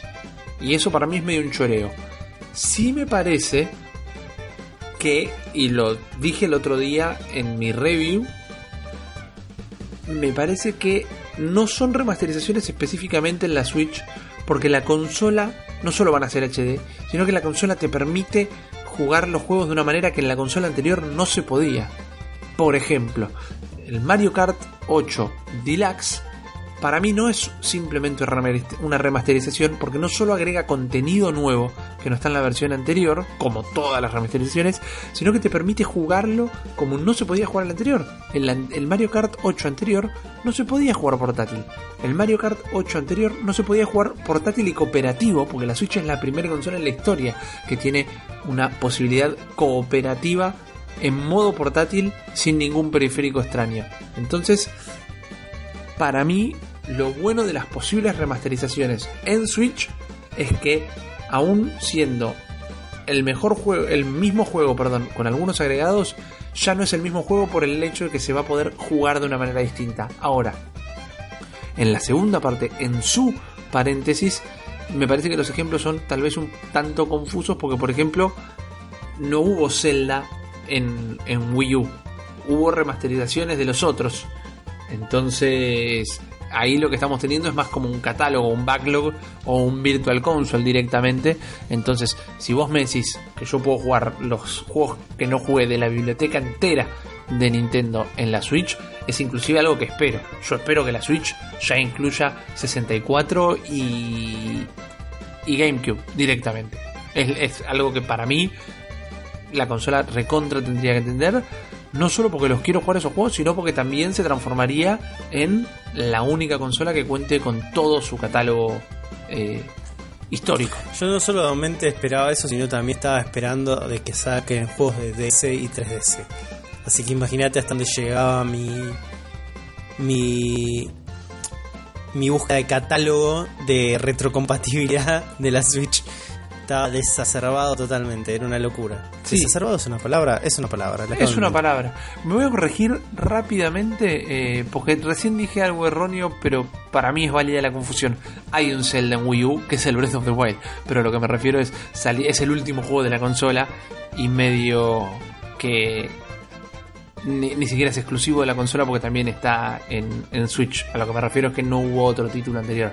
Pero por ejemplo, el otro día fui a ver el concierto sinfónico de Zelda, el Symphony of the Goddesses, que la verdad que me pareció hermoso y salí manija, pero recontra manija de jugar el, el Phantom Hourglass. Nice. Y me, encantaría, por ejemplo, que esté en, en- en la Switch directamente. Pero, a ver, vamos a continuar con La Bestia Responde porque todavía tenemos un montón de cosas en el programa de hoy. Y Comic Cats en arroba Comic Cats pregunta, ¿para cuándo dicen que sacan el Smash? El, ¡Ah! ¿Para cuándo dicen que sacan el Smash de Switch? Es lo que hacía que mis amigos y yo nos reunamos. Hay medio como un rumor, lo que cual significa que no es una confirmación, que sale a fin de año. Ok. Y se no se habla de una remasterización, se habla de un Smash de Switch. Yo los invito a ir hacia atrás y escuchar el episodio donde hablamos de Masahiro Sakurai, el creador del Smash, para que tengan una idea más o menos de que si sale un Smash nuevo este año, Sakurai se tira de arriba de un edificio o algo directamente. Así que cuidémoslo, se los pido por favor. Habiendo dicho eso, hemos eh, cerrado el consultorio de la bestia por el día de la fecha. Recuerden, quieren hacer preguntas, las pueden hacer durante toda la semana. Aprovechen el hashtag la bestia responde, así nosotros podemos encontrar todas sus consultas muchísimo más rápido. Y vamos a hablar ahora, para encarar la recta final de este episodio, de algo que nos parece sumamente importante, que es hablar un poquito más de los juegos que están disponibles en este momento en Nintendo Switch, porque no solo de Zelda vive el hombre, aunque en este momento me estaría gustando clavarme el Breath of the Wild abajo de un párpado, como si fuese un psicotrópico, pero más allá de la nueva aventura de Link y la princesa, estuve jugando a Bomberman R, que fue el primer juego que nuestro ex empleado, Lanchita González, eh, nos consiguió desde la gente de Konami, a quien les mandamos un agradecimiento por habernos alcanzado el primer título que hicieron para esta consola y directamente lo pudimos probar. Yo estoy contento con el Bomberman R. ¿Qué es Bomberman R? La mejor manera de describirlo es un Bomberman. Punto. Es el Bomberman más clásico de los clásicos. Yo soy un tipo que siempre le gustaron mucho. Amo el Bomberman de Nintendo 64, que era como un plataformero 3D. Realmente lo, tengo clavado en la memoria, me encanta. Pero esto estamos hablando de, de un Bomberman hecho y derecho. La grilla, los monstruitos, los bloques de ladrillo a destrozar y un montón de funciones alrededor de eso. Particularmente lo que más se destaca en el Bomberman R, o tal vez lo que yo más disfruté, es un modo historia donde vamos eh, viajando por distintos planetas con toda la familia de Bomberman, que son personajes muy, muy, muy característicos. Hay chicos, hay chicas, hay un bebé, hay uno que está todo el tiempo dormido, hay uno que es el rojo, que es un violento terrible que quiere prender fuego todo lo que se le cruza, que le da una cosa medio de anime, una cosa medio pokémonesca, por decirlo de alguna manera, desde el lado del humor, desde el lado de eh, lo exacerbado que es todo, que le queda bastante bien, porque se pelean entre ellos, o por ejemplo los malos quieren hablar con toda su grandilocuencia de cómo van a encargarse de, conquistar todos estos planetas, y ellos están peleando entre ellos, entonces interrumpen al malo. La verdad que el humor del juego y el doblaje inclusive es muy bueno, al menos en estas pequeñas, eh, en estos pequeños segmentos animados que son los menos, pero son bastante entretenidos. Lo que nos vamos a encontrar con el juego son estas grillas en una suerte de 2.5D, podríamos decir. En realidad es una Perspectiva Sí, isométrica. es una isométrica que a veces no ayuda tanto a la maniobrabilidad del personaje. A veces quizás si queremos doblar en una esquina Es bastante confuso más, es mal. Es como que en el ojo vos tenés entendido dónde está esa esquina, pero cuando vas a doblar todavía te faltan unos centímetros para llegar y esto sucede más seguido de lo que en realidad tendría que estar sucediendo. Y después lo que tenemos es que cada pantalla tiene distintos objetivos, los cuales se repiten, pero no de una manera frustrante. Por ejemplo, algunos niveles tenemos que matar a todos los enemigos para poder pasar de nivel, algunos niveles tenemos que rescatar algunos rehenes, otros niveles tenemos que ir directamente a una parte específica o pisar un par de switch para abrir la puerta, pero no estamos obligados a matar a todo el mundo. Y esto da una variedad, una variedad de opciones de juego que tal vez el mayor problema de ellas es que no estás atado a realizarlas. Por ejemplo, si tenés que matar a todos los enemigos, matas a todos los enemigos. Pero si tenés que ir directamente a la puerta que te abren, es como que es medio en volante correr en la puerta y pasar el nivel. Entonces, te vas a encargar de matar a los enemigos porque es parte de la gracia del Bomberman. ¿Vos qué es lo primero que hacías en un Bomberman? Te encargabas de encerrar un globito en el callejón más chiquito que pudieras para disfrutar de la cara de desesperación que ponía cuando explotaba y moría. Entonces, que una de las opciones sea rayar el nivel, es medio como que no está tan copado. Se hace un poquito más complicado o más entretenido inclusive cuando tenés que rescatar a los rehenes, por ejemplo, porque sabes que todo el tiempo que pierdas o todos los caprichos que te hagas de frenar a romper ladrillos para encontrar los power-ups que hay a montones o eh, simplemente matar a todos los enemigos, corres la suerte o corres el riesgo, mejor dicho, no la suerte, de que te muera un rehén. Entonces ahí hay un precio a pagar por quedarte boludeando en la pantalla. Pero cuando es apretar el switch y salir corriendo, es medio como que ese nivel no tiene mucho sentido. Donde yo mejor la pasé con Bomberman R es con los jefes, que son jodidos, son desafiantes y son pintorescos desde el lado que tienen una transformación. Vos primero luchás con el jefe principal en una cuadrícula, en una grilla bastante limpia, donde gana el primero que se come un bombazo, o pierde, mejor dicho, el primero que se come un bombazo del otro. Es bastante difícil porque no solo suelen ser bastante rápidos los enemigos, sino que no son giles y si le pusiste una bomba adelante, frenan y se quedan parados detrás de una pared para no comérsela, pero ahí está la estrategia de intentar encerrarlos con tus bombas o inclusive encerrarlos entre una bomba tuya y una de ellos para poder matarlos, que es muy difícil realmente. Pero una vez que les pegas este bombazo, todos los jefes se transforman, tienen una suerte de transformación en monstruos gigantes, en robots grandotes, en fantasmas bastante grotescos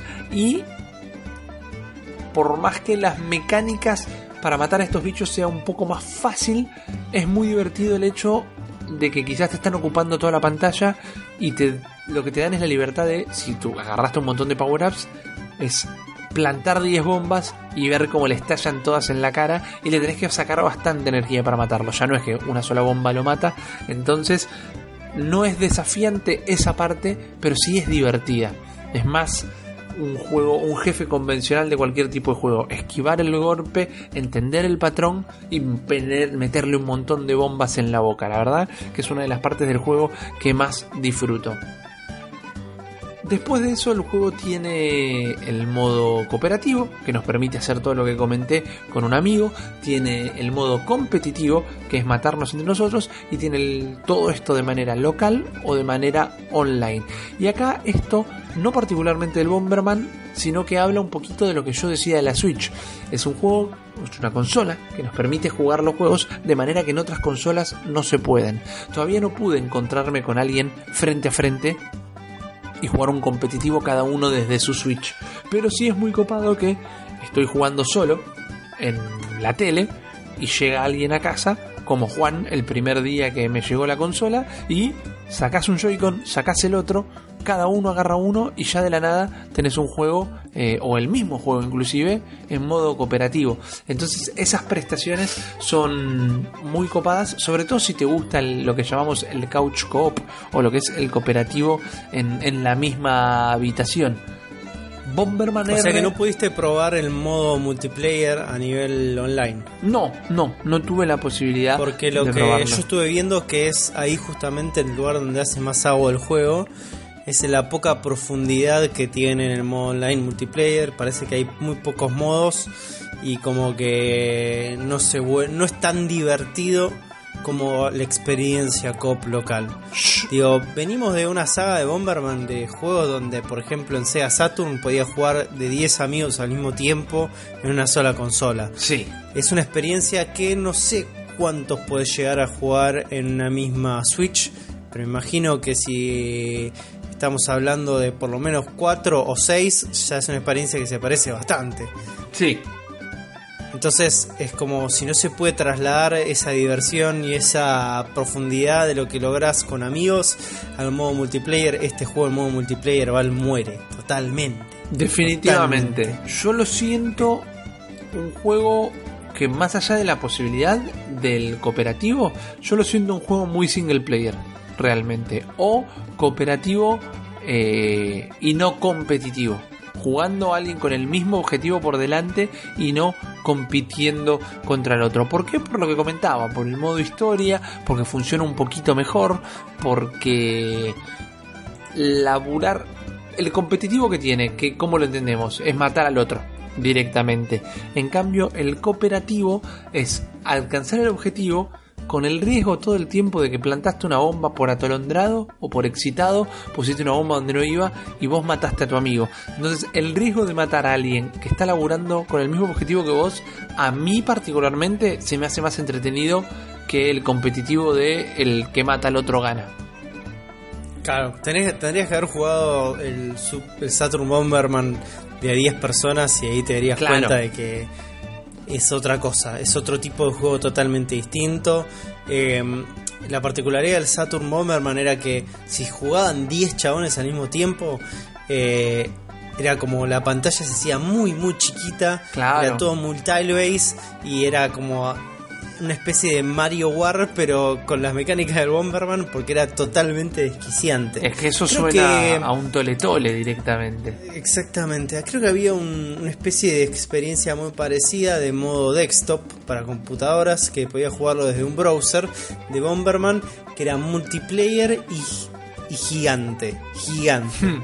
Entonces vos ibas plantando, creo que lo jugamos alguna vez con vos, eso. Este, y una experiencia muy, muy divertida, muy divertida.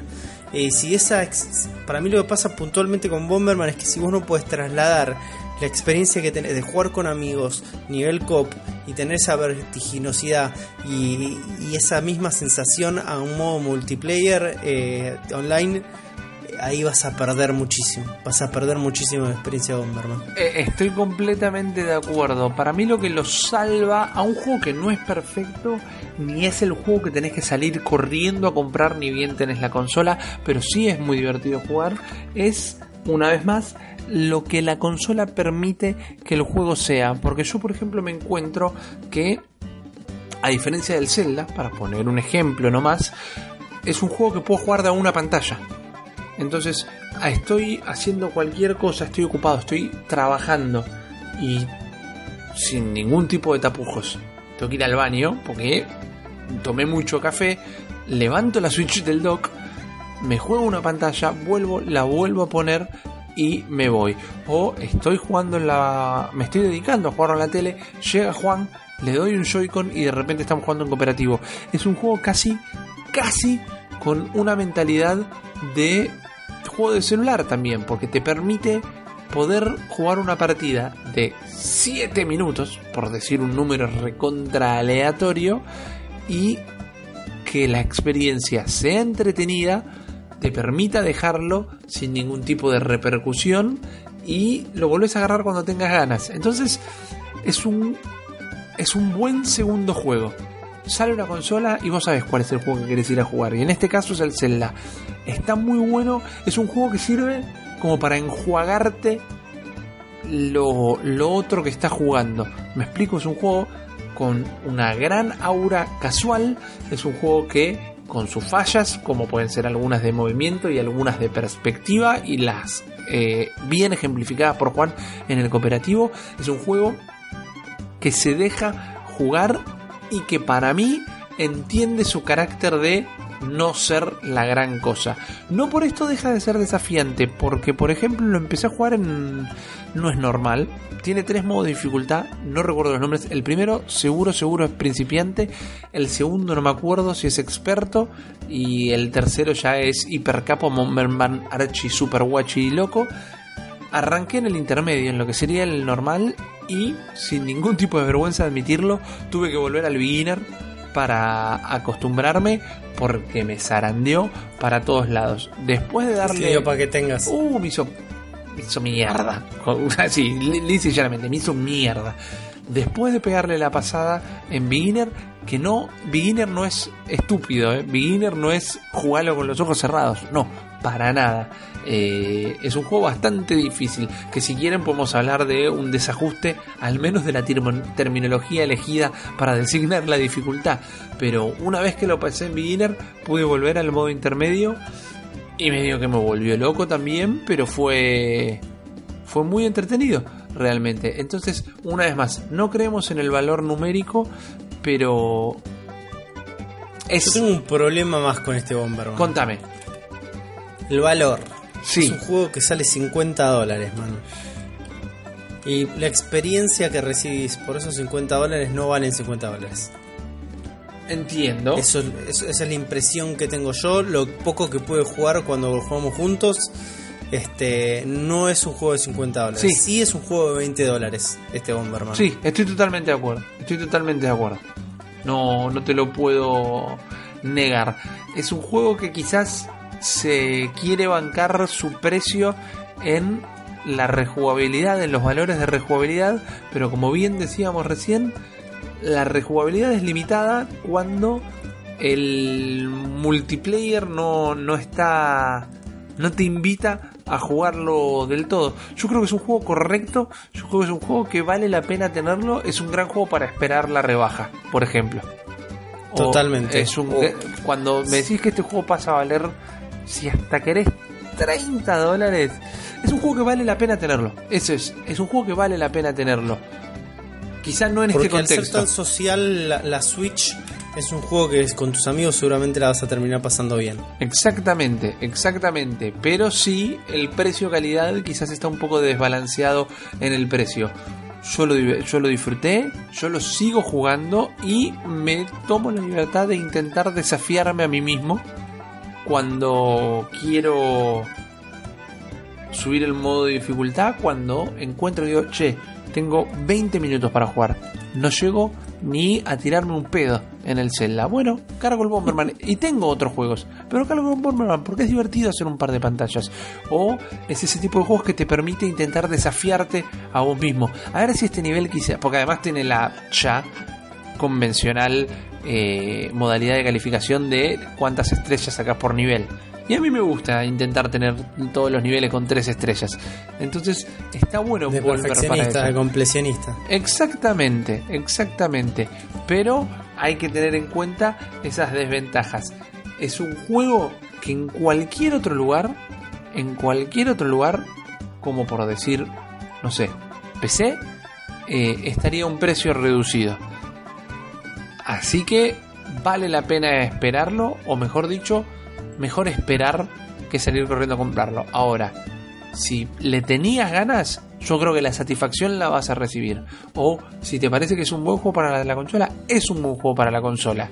Sí, sí, sos un enfermo del Bomberman nada más. No, no es para salir corriendo a jugarlo. Pero, una vez más, siendo tan social la consola, quizás tenés la oportunidad de probarlo primero en algún otro lado eh, o con un amigo y después terminás tomando la decisión de compra.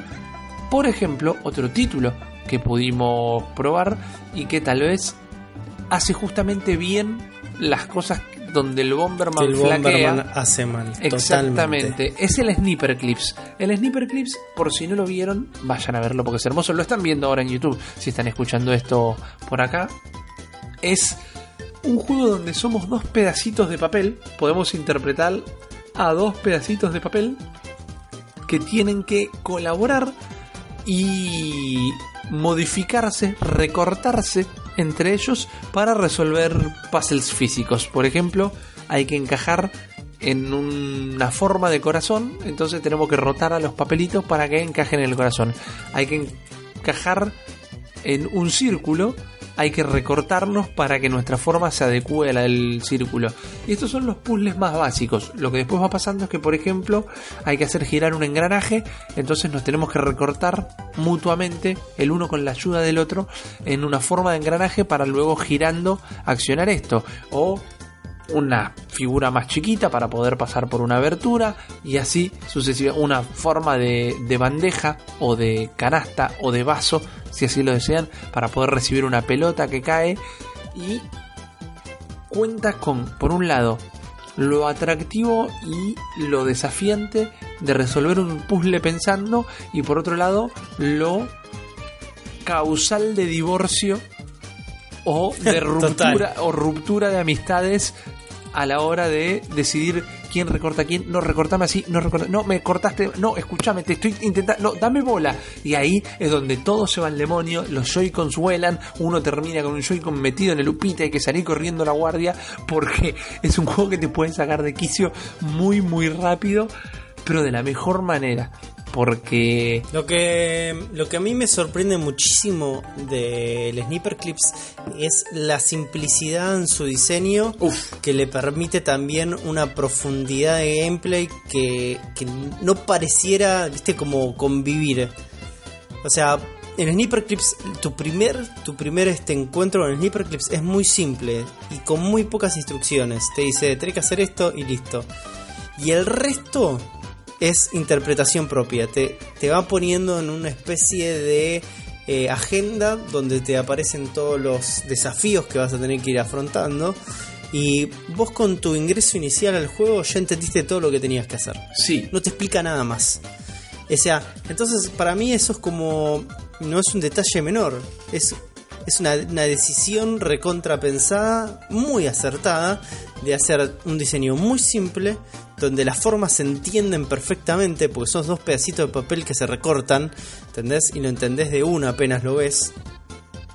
Y que con eso hay una multiplicidad de, de pantallas a las que te va poniendo que vas resolviendo no solo con la mecánica que planteaste de recortarte a vos papelitos, sino recortar tu entorno o interactuar, ¿no? Las formas con las que te vas recortando con distintos objetos que van apareciendo. Entonces, puedo decir, en un momento tenés que, no sé, por ejemplo, tenés que reventar tres globos. sí. Y vos decís, ¿cómo reviento tres globos? ¿Qué aprendiste hasta ahora del juego? Que podés hacer formas cortándote o cortando de las demás cosas. Perfecto. ¿Qué corta un globo? Algo filoso. Me corto de forma filosa. Y empezás a reventar globos. Esa lógica, tan simple lógica, se va profundizando a medida que vas pasando nivel. Y a mí eso es lo que realmente me parece brillante de este juego. Es, tenemos una mecánica muy simple, llevémosla hasta el mango explotémosla lo más que podemos. y hagámoslo con todos los recursos y todos los assets que tenemos de la manera más simple que tenemos para que se entienda. Entonces es brillante, es realmente brillante. Los pibes que están atrás de esto son, eh, creo que me llama ese... a ver, Déjame, porque estoy haciendo las siglas, porque se llaman Super Flash Brothers, que son dos pibes, son dos hermanos que vienen de hacer juegos en Flash, en la época de Newgrounds. Es que tiene Entonces, todo el espíritu de un juego en Flash encima. tiene no solo tiene el espíritu de un juego de Flash, pero tiene el espíritu de alguien que hizo escuela haciendo juegos en Flash, ¿entendés? Alguien que entendió que tenemos muy pocos recursos, ¿qué es lo mejor que podemos hacer con esto? Y Sniper Clips se siente así, se siente como un juego en Flash super producido con muy buenas ideas atrás. Sí, porque no puedo parar de enfatizar lo que ya dijo Juan de lo acertado del diseño. Porque no solo los colores están bien elegidos eh, desde lo estético, sino desde la funcionalidad. Estamos hablando de dos pedacitos de papel, o cuatro si quieren, porque es el máximo de jugadores que pueden jugar a la vez, que tienen más personalidad que roosters enteros de juegos de pelea que he visto. Son dos papelitos que desde sus reacciones, sus emociones, sus extrañamente sexuales eh, Sí, Re- ponen carita de pícaros cuando los Ay, les recortás. encanta que les recuerden. y, Y eso Newgrounds, man. exactamente. Eso Eh, Newgrounds. ¿Cuánto, ¿Cuántos juegos de Sonic haciendo la chanchada debe haber Newgrounds? No quiero ni calcularlo por las dudas. Y todo esto que estamos diciendo, todo esto que estamos diciendo, por un juego que cuesta 19 dólares. Entonces, por eso decíamos que eh, hacía bien las pocas cosas que el Bomberman R hacía mal. Porque, ojo, no estoy diciendo que si este me lo cobra 50 dólares sí vale la pena. Porque, no, este es un juego de 20 dólares. Y con esos 20 dólares, con esos recursos y con ese ingenio, te está dando una experiencia recontra recomendable y tal vez tenga hasta un poquitito más de valor de rejugabilidad, no solo porque siempre vas a poder resolver las cosas de una manera distinta, sino porque vas a encontrar una diversión distinta dependiendo con quién lo juegues. ¿Por qué? Porque te vas a putear con una persona distinta a la que te estabas puteando antes. Básicamente por eso. Pero es un momento muy entretenido de compartir y de alguna manera, con mucha cancha, como bien lo ejemplificaba Juan, la gente de SFB Games, que es la sigla que él estaba buscando, aún sin ser una propiedad intelectual eh, autóctona, este juego tiene un montón de personas... Propietario. claro, Ex- tiene un montón de personalidad de Nintendo. Es como lo sentís recontra ad hoc a la consola. Es un juego que no puedo parar de recomendar. Es un juego que me gusta mostrárselo a la gente. Es un juego que he visto personas que no le interesan los videojuegos agarrarlo y engancharse porque por un lado es básicamente un juego de ingenio y un buen juego de ingenio. Y por otro lado tiene un montón de picardía y actitud payasesca que los juegos de ingenio no suelen tener. Cuando digo juego ingenio... ¿Escuchaste eso? Eh, escuchá, eh, ¿Cómo se llama este chabón? El velado, el de The Witness. Llame. Eh, eh, Jonathan Blow, ahí Ese. está. Jonathan Blow, está. una cosita. ¿Querías personalidad en el juego y no poner mensajes crípticos para demostrar tan inteligente sos? Acá tenés un juego que lo hace bien. Mira, personalidad, encanto, desafío e inteligencia y un diseño brillante, hecho con dos pedacitos de papel. No me tengo que comer un documental de oh, di 15 minutos que me pone este pibe en una pantalla para tratar de entender cuál es el significado de la vida. Déjame de joder. Mirá cómo te lo voy a decir, Juan. No hace falta ser pretencioso para ser ingenioso. Es así. Los puzzles de Sniper Clips funcionan bárbaro sin tener que meterle una filosofía por detrás. Y no voy a parar de recomendar este juego. No tiene un puntaje perfecto porque no creo en, los puntajes perfectos. Pero es un juego que cuando todo el mundo la, la pregunta de todo el mundo de a qué juego en la Switch, la respuesta va a ser siempre Sniper Clips. Así. Y Legend of Zelda. Exactamente, sí, eso desde ya, pero estoy entendiendo que se compran la, la consola por el Legend of Zelda. No, pero la recomendación es por la diversión, por la calidad y por el precio. Tiene la trifecta directamente. Tiene, Perfecto. tiene la, la trifuerza de lo que tiene que La, tener la un mejor juego. ecuación. Exactamente. Y estos han sido los juegos de Switch que hemos podido jugar hasta el momento. Nos llegó también el Ian Sepsuna, que eventualmente lo estaremos analizando. También este viernes, cuando la gente nos está escuchando, si es que lo está haciendo en el día del lanzamiento de este capítulo, está saliendo un nuevo juego de 3DS que a nosotros nos va a hacer carburar el bocho mal, porque es el Mario Sports, que no estoy del todo seguro que se llama así, pero tiene el fulbito Oh. y tiene todas esas cosas que todo el tiempo estamos queriendo jugar. No quiero ser esta persona, quiero decir el, el- el nombre correcto del juego y por eso lo estoy terminando de googlear y se llama Mario Sports Superstar. Ahí está, Mario Sports Superstar y tiene fulbito, tiene béisbol, tiene golf, tiene tenis y tiene equitación. Man, ¿qué más querías? Vos, Golf. vos- lo tiene, lo tiene, lo tiene. Lo tiene, listo. Lo tiene, Eh, tiene- eh, frisbee. No, no, no, no lo tiene, no lo tiene. Ah. Pero la respuesta, yo decía, ¿qué más querías? Y vos me decías equitación. Toda la vida que hice un juego de Mario andando a caballo. Yo no. Y lo tenés. ¿No tiene y también. Sí, tiene béisbol. Escuchame cómo te hablo. Soltá la computadora. Carajo, no, no, No tiene básquet, yo creo. Te dije, tiene fútbol. Tiene fútbol, tiene béisbol, tiene golf, tiene tenis y tiene equitación. Fantástico. Fantástico. Es eh, exclusivo de 3DS, ya lo vamos a estar probando también, pero ahora lo que vamos a estar haciendo es despidiéndonos muchachadas, porque hemos llegado al final de un nuevo episodio del Cerebro de la Bestia, donde les agradecemos una vez más la compañía, dejen los comentarios que nos gustan, saber qué opinan, pero más allá de hacerlo en la publicación de Malditos Nerds o en el video, acá mismo, para contactarnos directo, cortito y al pie nos encuentran en arroba la bestia pod en Twitter, el mejor handle de Twitter de la historia, y si nos quieren mandar algo más largo como la historia de su vida o su CBU, lo pueden hacer directamente a cerebro de la bestia pod gmail. Recuerden que en los comentarios de este episodio vamos a estar dejando los dos links que habíamos dicho antes, los fondos de pantalla de Nintendo que yo ya tengo hermosos en mi computadora y eh, la recomendación de Region Lock, que es este canal en inglés, lamentablemente, pero con los subtítulos automáticos de Google que funcionan bastante bien acerca de los juegos que nunca llegaron al occidente. Juan, Rippy. ¿qué le querés decir a toda esta gente hermosa? Que muchas gracias por escucharnos una vez más, gracias por bancarnos, espero que estén tristes por la despedida brutal de Lanchita Rosales, pero sepan que el futuro es aún más brillante porque eh, la trifecta ahora se convierte en una tipeta.